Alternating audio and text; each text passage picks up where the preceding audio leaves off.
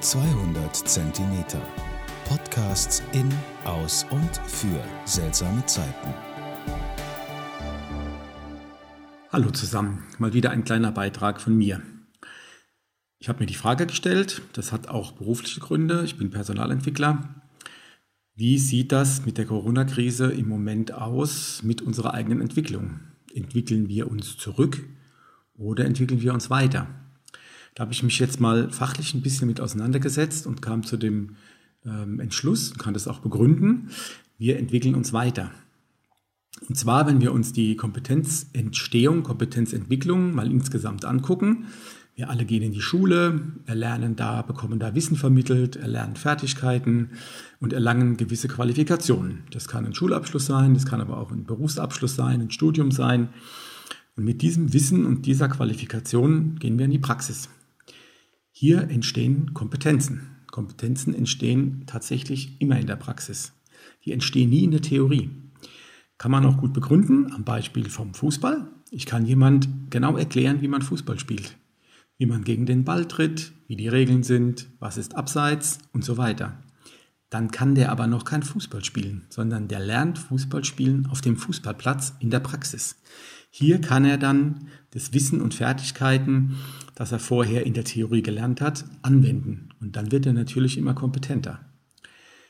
Kompetenzentwicklung entsteht weiterhin immer im, im Kontext von Regeln, Werten und Normen.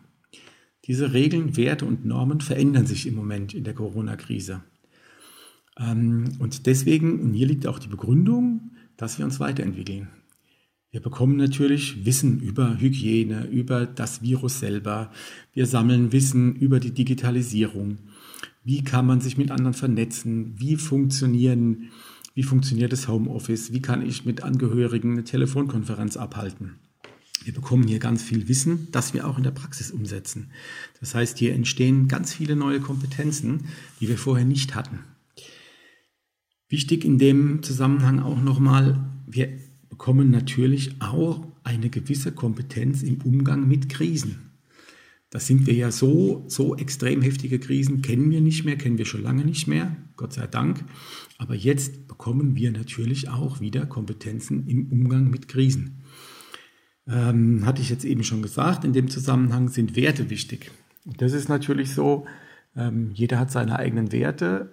Viele hinterfragen diese Werte gerade und fragen sich natürlich, will ich diese Werte überhaupt noch leben, die mir vorher wichtig waren? Was ist mir im Moment wichtig?